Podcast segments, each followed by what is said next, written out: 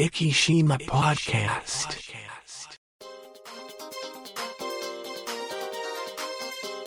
この番組は、イキのちょっとしたニュースを Facebook 上でお伝えしております。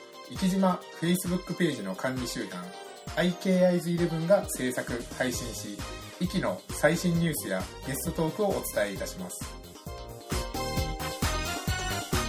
始まりました。うん生島ポッドキャスト第485話というところではいはい MC の石本です。そしてもう一方この方です。うん。アップルのサポートは女性に限る。ああ、あのー、せ先週、先週この話は、ポッドキャストの中でしましたかね？いや、してないと思いね。してなかったですあーええあの、あ、終わった後に話したんでしたかね？そうなんそうなんですよ。実はあの、うちの病院の受付のはい新しい iMac 君がですね、はい。電源が突然落ちまして、はい。チもサッチもいかなくなりまして、はい。はい。もうしょうがないなっていうことで、アップルのサポートに連絡したんですが、はい。えー Mac を探せを消せって言うんですが、はい。なかなかこう、あの、会社ので何台もあってですね、はい。ログインができないです、ね。なるほど。ログインできないんだから消せるわけねえだろうっていうはい話になって、はいまあ私は出てないですけど、はいあなたが出るとあの喧嘩になるからやめなさいっていう話でですね、はい。えーあのサポートにはいつも私は出出させていただけないんですけれども、はい。まあ、なんかお兄ちゃんが出たみたいでですね、はいなんかうだうだうだうだ、あの、じそれはどう見ても無理でしょうみたいな話を、えーして、はいあの、結局ダメで、で、まこちゃんからアドバイスいただいて、あの、何回かかけた方がいいということで、はい。はい。はい。次かけたらあの女性の方が出られたみたい、あまあ、次もお兄ちゃんかな、はい。なんかでなんか日もさっちもいかなくて、はいで最終的になんか女性の方が出てきて、はい。でその方がちゃっちゃがあのけていただいたみたいでですね、今あの修理になるほど。入院をしておるんですが、あのそこであのど何回も男の人は役に立たんって言って、はい。あのうちのが怒ってました。なるほど。あの、もう、あの、先ほども言いました通り、あの、まあ、もう本当にピンキリなんですよね、あそこ。で、確かに、ほら自宅数を考えたら、そうそう、あの、自宅で、ね、はいアルバイトみたいにやってる人たちもいるから、わけがわからんっつっていう話になって。あれのテストをですね、ちょっと見たんですけど、その、あの、コールセ、あの、自宅コールセンター要員のなんか採用テストみたいなの見たんですけど、はいはい。こ、こんなレベルって思うようなるほど。な、はい、ところがありました。だから、はい。な、なんか、なんとか消せるとか、いやいや、はいログインできないんだから消せるわけねえだろうとかですそうね。あの、なんだっけな。はい。な、なんか言われて、いやはい。あ、バックアップ取ってくださいねって言われて、はい。言われたそうなんですよ、お兄ちゃんに。い、はい。はい。や、ふざけんなと。電源入らないんだからはい。バックアップもクソもねえだろうって話になって、はい。もうむちゃくちゃっていう話でしたけど、えーアップなんか上級者の人が出てきて、たっちゃか、はいこれ僕もですね、別の、あ、ペイペイ銀行さん。はい。はい。ペイペイ銀行さんで、昔ネット、え？ジャパンネットジャパンネット銀行。はい。銀行だったんですよね。はい。で、その頃に口座作ってて、まあ、実は使わないからログインしてなかったんですよね。はいで、あの、ちょっと使おうかなと思ってやったら、もうめちゃめちゃログインできないし、はい。結局あの、なんだっけ、トークンもはい電源がもう入らなくはいはいはいなってて、これはどうしたものかなと思っはたんですが、えっと、チャットがそれをほ本当にい。はい。人間とやってたのか、うん AI がやってたのかよくわからないんですが、はい。ちゃっちゃが解決して、うすごいなと思いましたけど。そういう意味ではですね、実はちょっとこれ福山先生にもお伝えしておけばよかったですけど、はいはいアップルのサポートを利用するときはですね、まずはチャットがいいです。なるほど。チャットである程度やり取りをして、それで症状によってですね、多分かけてくる、あのコールセンター案件になったらですね、かけてくるレベルの人が、その内容によって、だからこっちが詳しく書けば書くほど、うん。あの、ちゃんとそこに適した人材が、あの、こ あの、電話対応してくれるっていうようななるほど、感じに。なるほど。はいそれはあり得るかもしれないですね。私のあの、ペイペイ銀行さんの時も、はい。なんかこう、チャット打ち込んでたら、はいお変わ途中から変わったか？ぐらいの勢いだったんで、はいはい。うん。まあ、そういうのを今からね、チャット増えるでしょうから。さあ、なんかはい。そして、あの、今日もう一つお知らせしなきゃいけないのがですね、はいはい。あのー今日 FM では流れません、この放送はですね。お。もしかしてこれは危ない放送に、はい、ゴールデンウィークなので、ちょっと、あのーボビーさんに確認したところですね、今週は、あの、更新を、あのー金曜日しかしないっていうことなので、生島ポッドキャスト水木のはずなので、だからはい。今週は、あの、素材を用意しないでいいということになりましたので、はい。これ今日は自由な、自由に喋っていいってことだから今日はあの5分 ,5 分で終わるかもしれないしあの なるほど。1時間かかるかもしれないしっていうね あの時間に関しては全く制限がありませんというところで、お正月放送がな,、はいなかったのでそうですね去年お盆がなかったので、はい。なのでですね。なのでですね、こんな時なので、ちょっとトークを、トークテーマをですね、ちゃんと、あの、いつもよりもですね、しっかりと用意してきたんですけども、息と SDGs というですね、ちょっとトークテーマに、はい、してみようと思いますけども、ちょっと、あの、ダダ漏れさん方面がちょっと、なんか今、あの。炎上するんじゃないかとと期待してる感じがしますけども、はいはいはいはい。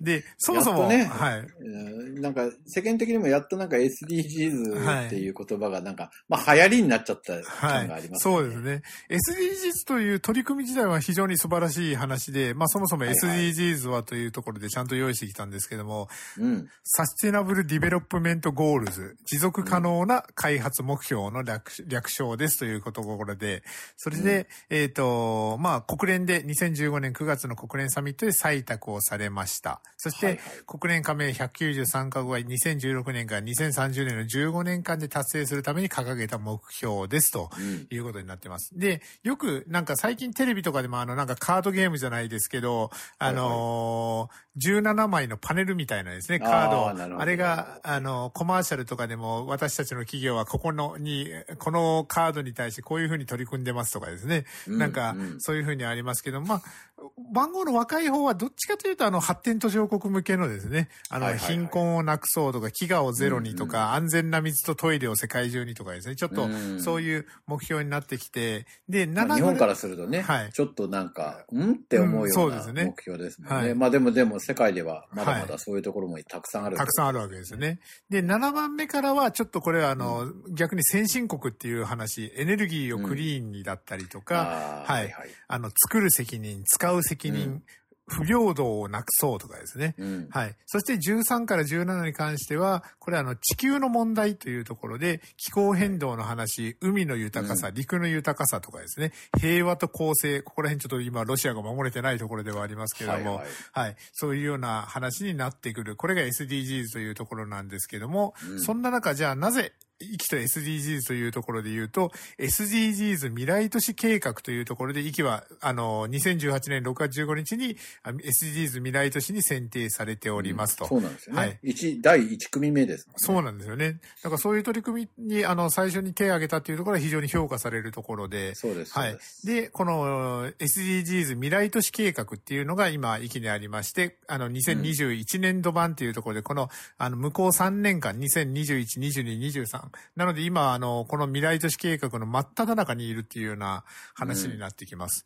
で、目標としては、あの、2023年までこういう目標を掲げて、2030年にどうあるべきかっていうようなですね、それがうん、壱岐市の目標として立ってるわけですけども、まあ、壱岐市の問題としては、まあ、あのーいろいろ高齢者の数だったりとか、あのーまあ、立地条件的なものだったりとかですね、あのーうん。産業の、あの、偏りだったりとか、そういうところでいろいろ課題は抱えてますよというところで、どういうことに取り組んでいかなきゃいけないのか、で、2030年どういうふうにあるべきなのかっていうようなですね、うん。そういうような話になってるんですけども、まあ、今、あの、壱岐市が取り組んでる内容としましては、まあ、あの、農業の産出額だったり、うん IoT、AI 等の新技術の導入件数を増やしていきたい。そして社会としては、要介護率を、あの、まあ、下げるっていうのはなかなか難しい。少なくとも今よりもひひどくしない維持をしていくというところ。うんで、教育の面ではリーダー人材を育成していく。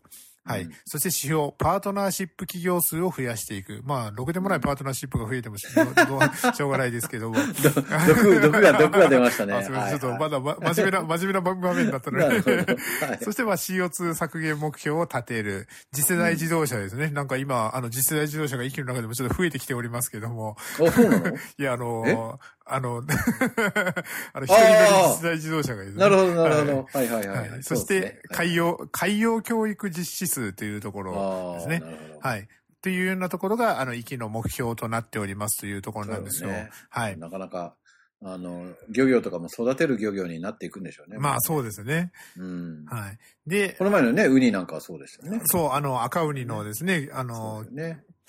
もう本当にそういうふうな、あの、いい話ばっかりだったらいいんですけどですね。なんか、あの、例えばここら辺、働きがいも経済成長もというところで、あの、友人国境離島法を活用した雇用者数169人から2023年は300人に増やしたいとかですね。おーなんか猫も借子にもならないかという心配ではありますけども。本当ね。はい。まあ、あの、よく言うんですけど、はい僕よよく言うんですけどね。まあ、はい補助金ありきの事業ははいやめなさいって言うんですよ。はい。その事業、自分がやりたい事業が補助金なくても、うん俺はやるよっていうのに、に対しての、ね、補助金をもらうっていうパターンならいいけど、はい。補助金がないならやらないっていうようなやつは、あの、やっても成功するわけないんだから。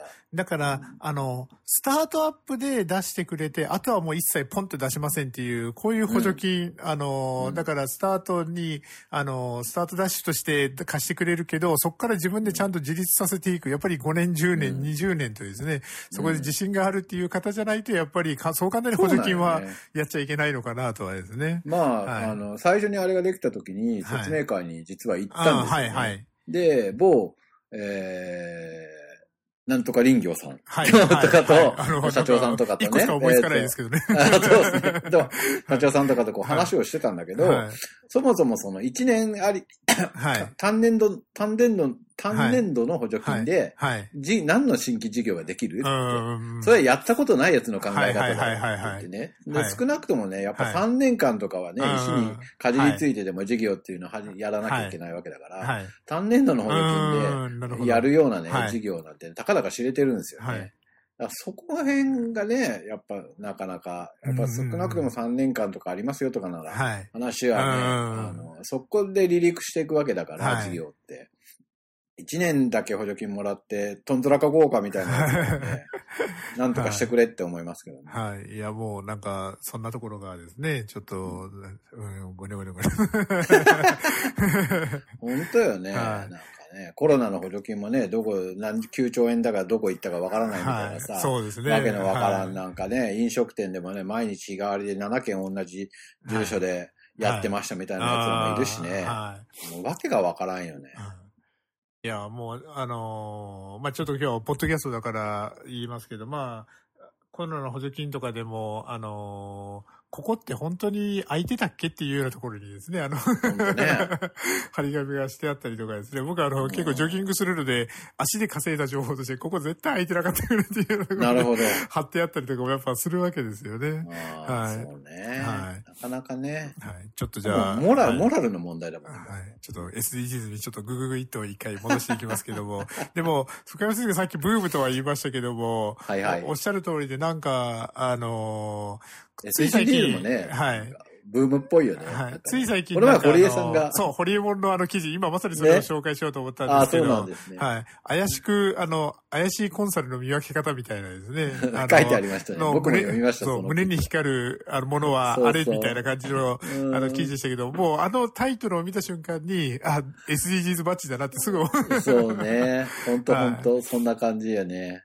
だから、僕意識高い系でしょうぐらいの勢いだもんね、あれね。意識高い系か、あの、浅はかな知恵で SDGs を利用して、あの、あーコンサルティングしてあげますよみたいなですね。あはいー本当よ。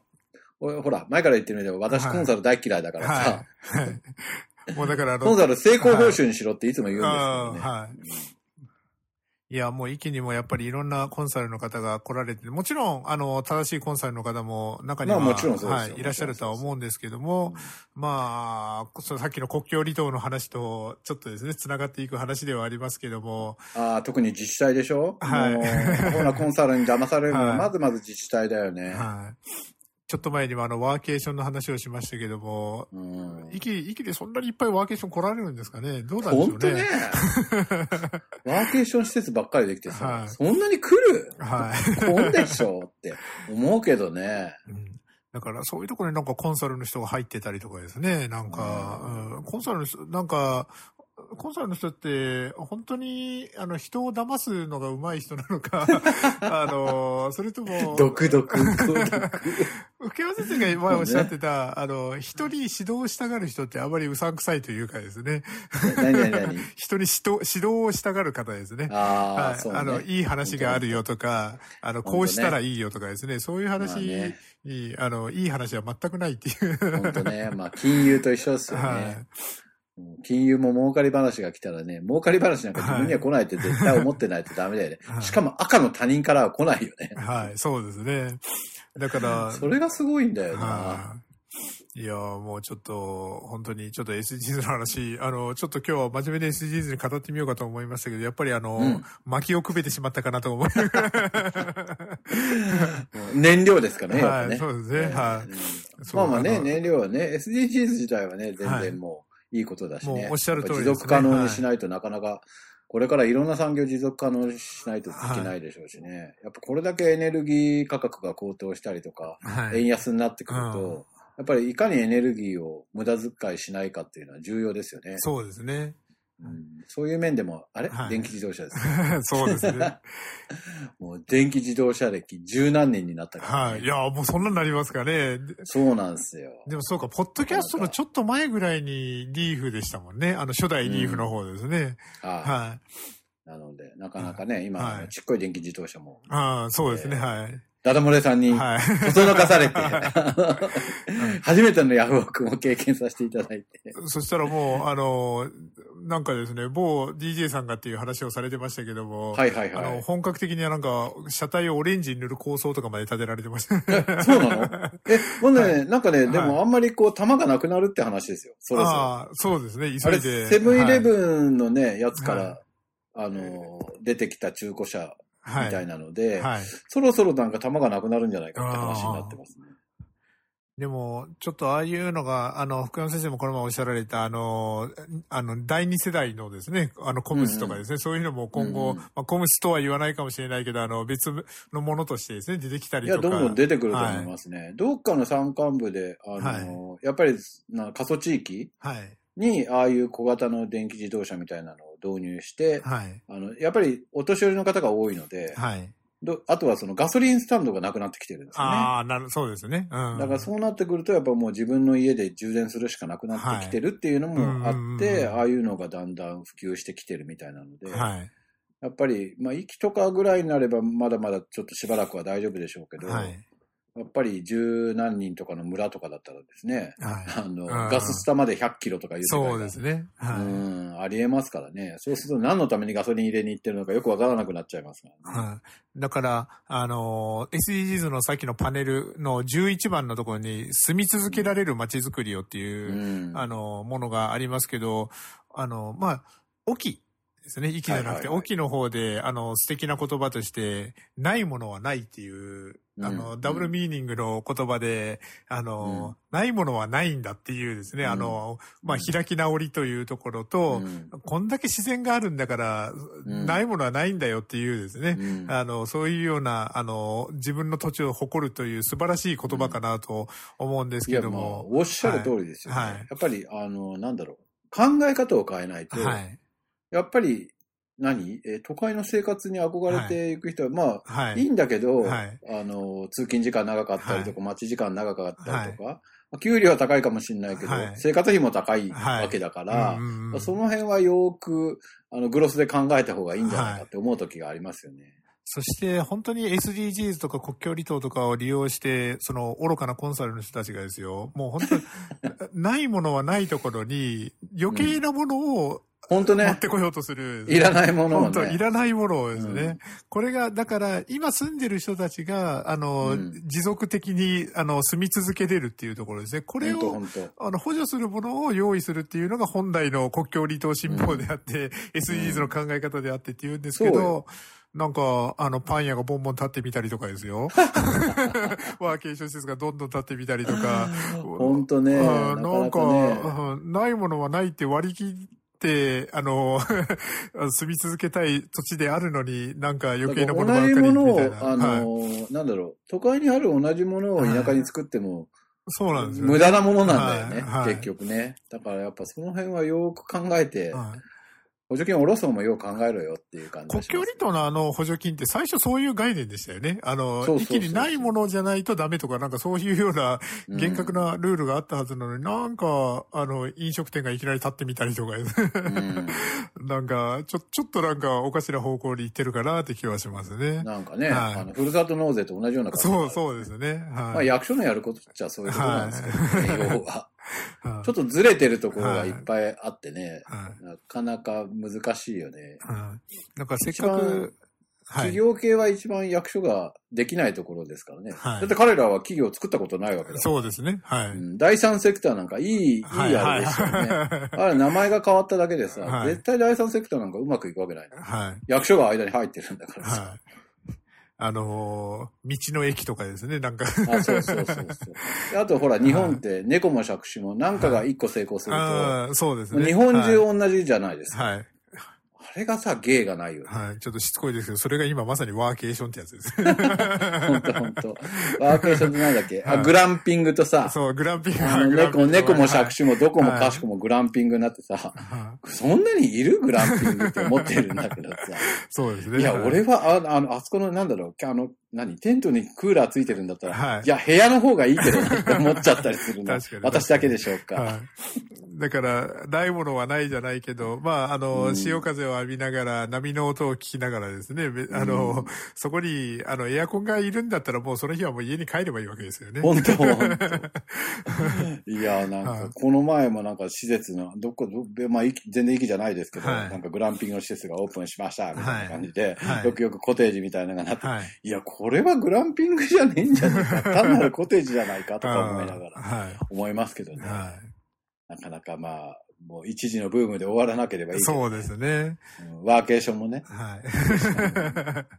あ あの、ご3年後くらいにワーケーション施設がどうなってるかちょっとお手並み拝見じゃないですけどですね。いやいや、はい本当ですよ。そんな移動してまで仕事するんだったら、はい近くで仕事した方がよくねえかって思うけどな。だから、あのーもちろん、働きながら、あのー遊ぶっていうですね、なんかそういう概念、うんまあ素敵だなとか、あの、よく最近あの、これもブームで終わりそうですけど、ファイヤーとかですね。はい。早期リタイア、ああいうのもありますけども、あのーやっぱりですね、ちゃんと真面目に働いてある程度金稼がないとそれできないんです。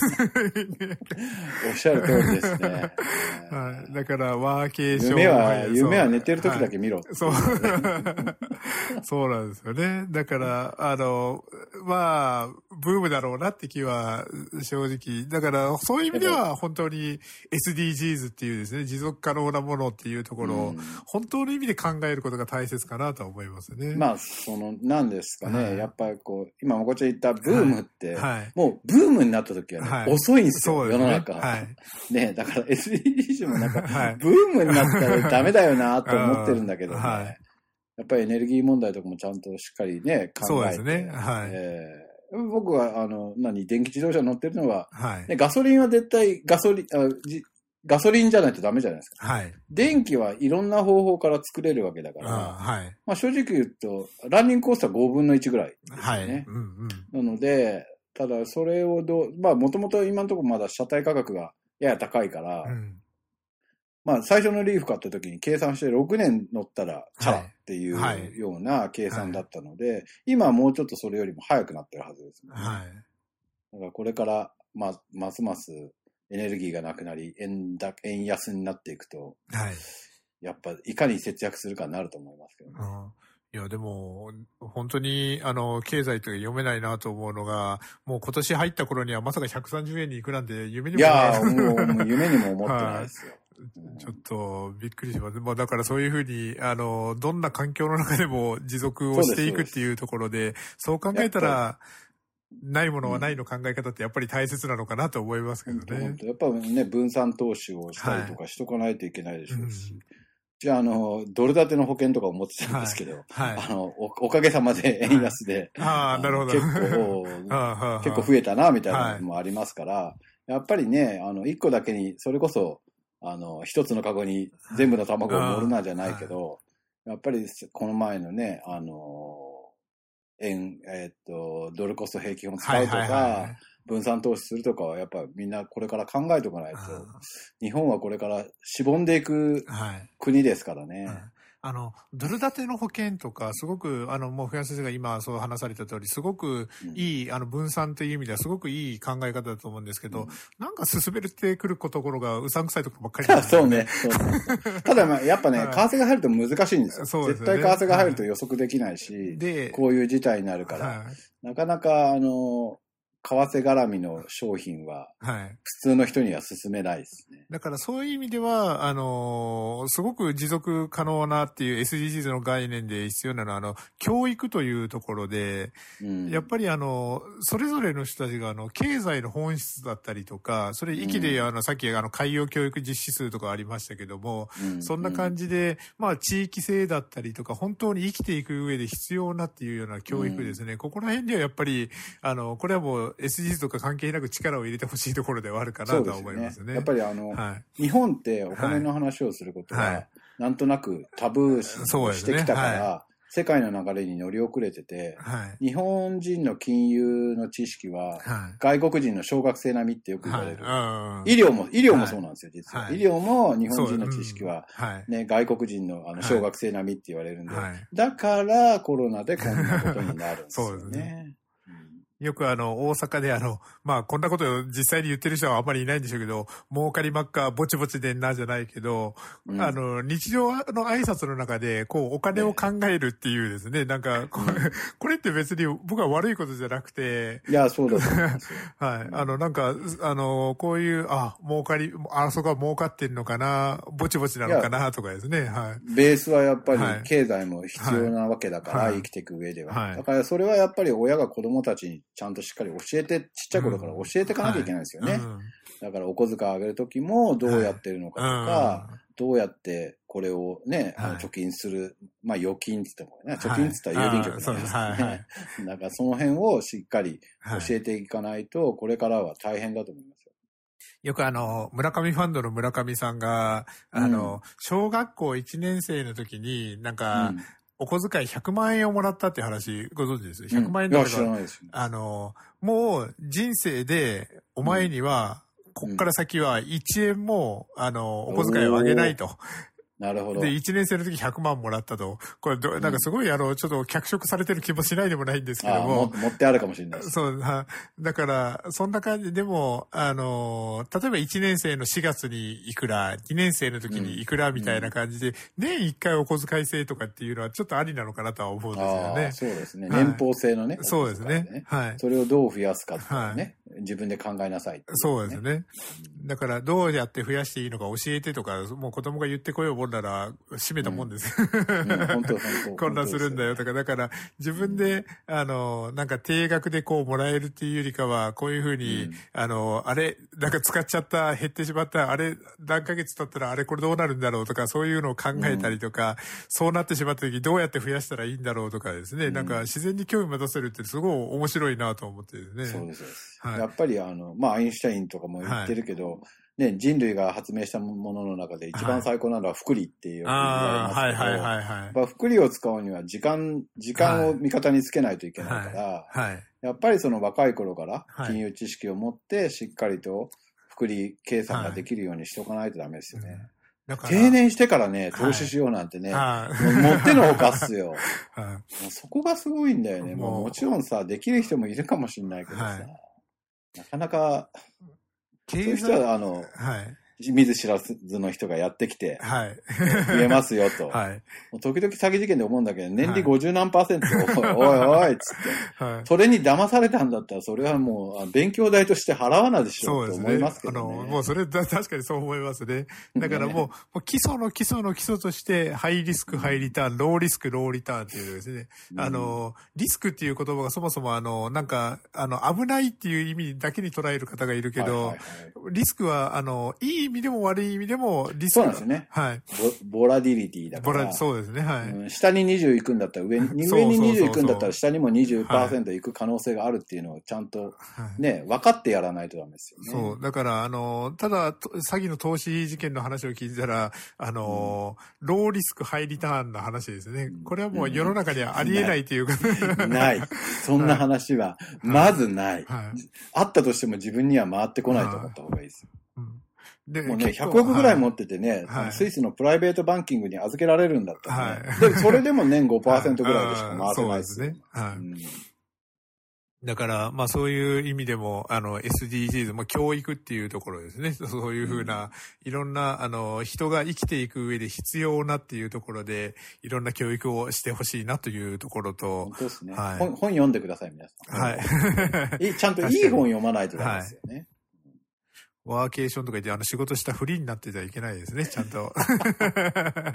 あちょっと、ちょっと。本当ね。はいなんかちょっとまあ仕事はちゃんとしましょう、仕事は。はい、そうですね。はい。うんというところで、えっ、と、ちょっとワーケーション、いいワーケーションもあると思うんですよ。あのっていう、ちょっと、まあまああの、急急にフォローしてきましたけども。はい。で、福山先生、ちょっと、あの、実を言うと、もうすでに普段よりも長いです。そうなんですね。今日、今り。日ちょっとあの、福山先生お忙しかって、あの、お疲れのところなので、ちょっとちゃちゃっとして、あの、終わろうかなと思ってたんですけど、まさかの、いつもより長いという状況に、はい、突入しましたので、もう、もうあの、長い休みが大嫌いな私は、もう明日からそうですね、。はい。えあのー、ちょっと、い、あの、引き続き、ダダ漏れさんと、実を言うと、うんあの、ファミマに行くときは、あの、ちょあの、監視体制を、この前、お一昨日だったから、昨日だったから、あの、はい久しぶりに泊まってたっていう目撃情報が入りましたので。はいはいはい。あのいやね、ダダマルさん結構乗ってますよね。いつもそうですね、。はい。昨日あの、山口、うん一昨日か山口さんでも会いましたし。あ、言ってました。昨日もね、はいちょうどすれ、すれ違いましてですね。うんあの、ふ福山夫妻を捕獲しましたって言って、あの、いや、はい。うちのが隣に乗ってて、はい。え私、あの、が乗ってるから、はい。あの、二人だから、はい。あの、貨物に乗れないって思われるんじゃないかって 気にしてましたけど。はい。でも、あの、その、その3分ぐらい前にですね、ええ。あの、あの、動物病院にコムスが止まってる写真が送られてきました。そうですね。まあまあ、あの、一人乗りとしてはね、ものすごくいいと思いますよね。はい。ね。ちょっと出にはいいと思います。そうですね。それなりのあの坂は、あの、息の坂はほとんど、少なく登れるっていうことが分かりましたップダウンが問題ないのであれば、息でどっかに行って帰ってくるで、あの、電源が切れることはまずありえないからですね、距離的にですね。でなかなかね、はいうち今まだ、あの、家にあったらこう、は病院に行ったり来たりしてるので、はい。なかなかほら、50キロぐらいしか走らないので、はい。ちょっと結構計算しながら走らなきゃいけないじゃないですか。はい。はいた。だ昨日うちのが、はい。もう一台買って、両方に置いたらい交互に行けるんじゃないああ、かってなるほど。言い出して。いやいやいや、いやいやいや。ちなみにですね、充電しながらの走行ってできるんですか、できると思いますよ。あの、あのあれをつけて、モバイルバッテリーととか今あるじゃないですか？そうそうそうあのー太陽パネルをはい。つけてる方とかもいらっしゃいまああ、したね。なるほど、なるほど。あ走行中は多分無理な、あー無理かもしれないけど。うんい、や、あの今結構あの災害用のあの、ポータブル電源みたいなですね、あのアンカーが出してたりとか、ああいうのを一個積んでたら、ええいざという時は、ちょっと、あの、ご飯でも食べてる間に、それで、あの、簡易的に充電して、家に帰るぐらいは稼げたりとかですね。でも、まあ、はい充電器だから結構重いじゃないですか。はいはい。ああ、それ、それが帰ってるんですね。燃費を悪くするっていうところもありますよね。でもね、あの、それは思ったんですよね。はいい、ざってなった時は、はいその、まあ、電源は100ボルトなんで、はい。い、くらでも多分、はい。ね、あの、充電、途中で止まっても充電できるなって。はい。リーフとかは200ボルトだから、うんそうはいかないんですよね。そうですよね。うん。だから、あれだったら、あの、出川さんみたいなことができるわけですよね。ら、そうです。ちょっと、ちょっと電源貸してくださいって。あそこ、あそこなんとか林業だな、ちょっと貸してくださいって。できるわけですよね。はすいません、ちょっと貸してください。ちょっと今度あの、はい25キロ、どこまで行ってどっから戻れるか、はいちょっとやらないといけないなと思ってるんですけどね。いざという時は、あの、僕たちが、あの、映動しますので、あ、そうですね。あの、いざという時は あの、モバイルバッテリーーを持って、あの、後ろからついていきますので、そうですね。まあね、なんか、あの、それ、あれも、もしかしたらリチウムとか、はいまあ、これから新しい電池が出てきて、はい。入れ替えられればもっと走行距離は伸ばせるでしょうし。だし、将来的にはもう一段階下がって、あの、USB-C ケーブルも、も、もしかしたらもっと次のけ企画に行くかもしれないですけども、なるほど。そういうようなもので充電とかも、あの、できるかもしれないですね。可能になってくるのかなまあバッテリー容量がそれなりだからあれかもしれないですけど、はい。でリチウムイオンに改造した方とかもいらっしゃいましたもんね、うん。ただ、あの、めっちゃ軽くなって、はい。あの、ポンピングっていうか、あーなるほど路面路面で飛はいはいはいぶって言ってましたね。はい。これあの、ちょっとボブさんしかわからないネタかもしれないけど、はい今の F1 がそうなんですよ。あの、ああ、なる あの。ポンピングする車を見たら、メルセデスかって突っ込んだらですね、あの、F1 ファンだけが笑います。軽い、軽いんですか？いや、逆なんです。あの、今年からですね、ちょっと、あの、重心、あの、タイヤの径を厚あの、大きくして、あの、じゅあの、まあ、昔で言うシャコタンってやつですよね。はいはいはい。っていうのにしたもんですから、あの、で、それでダウンフォースを得るっていうような、あの、レギュレーションになったんですよ。だからそれで追い抜きやすくなったって感じなんですけど、それによってですね、ちょっとした段差とかでもう、ボンボンボンボン遠石とかでバンバン跳ねるっていう感じでメルセデスに至ってはストレートを普通に走ってるだけなのに、ちょっと細かい、あの、多分デコボコを拾ってしまうんでしょうね。もう本当に、オンボードとかを見たらもう常に跳ねまくってるっていうような、そうなんだ。そう、だからあの乗り心地は悪いでしょうね。チャンピオンのハミルトンでももう十何位とかですね、この前、へー去年、あの、チャンピオンを争ったフェルスタッペンに周回遅れにされるなんていう屈辱的なシーンがあったりとかですね。まあ、今からまあチューニングしてくるんでしょうけど、そうです、はい。っていうような感じで、ちょっとあの、最後あの、ボブさんにちょっと忖度するような話でなりましたけども。なるほど。はい。と、ボブさん、早く、早く買ってくださはいい。というところでですね、ちょっとあの、はいもう35分まで来てしまいましたので、はい。いつもよりちゃちゃっと早く終わりましょうという感じだったのに、ちょっとやっぱり巻きをくべしすぎてしまったなと。はい。はい。というところで、この放送は、あの、あくまでポッドキャスト専門なので、あのですね、FM を聞いてるような人にちょっとあの、告げ口はしないようによろしくお願いいたします。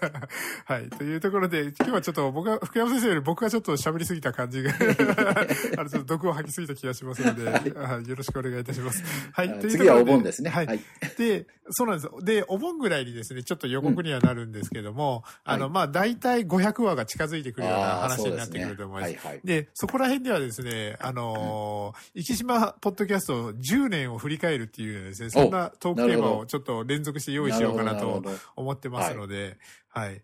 あの、生島ポッドキャスト電気自動車とかですね、そういう、あの、ポッド、ポッドキャスト10年企画、生島ポッドキャストと何々っていうテーマで毎週トークテーマをちょっとしていこうかなと思いますので、はい。よろしくお願いいたします。というところで、ちょっと遅くなりましたけど、この辺で今日は終わりたいと思います。生島ポッドキャストこの番組は、生島 Facebook ページの管理集団、IKIs11 の制作、配信にてお送りいたしました。生島 Facebook ページに興味のある方は、Facebook 上で、生島と検索していただき、ページ内にていいねを押していただけたらと思います。Facebook をされていない方でも、Google などの検索サイトにて、生島と検索していただくと、生島 Facebook という検索結果が出てくると思いますので、そちらからアクセスし、ブックマークに入れていただけたらと思います。それではまた来週。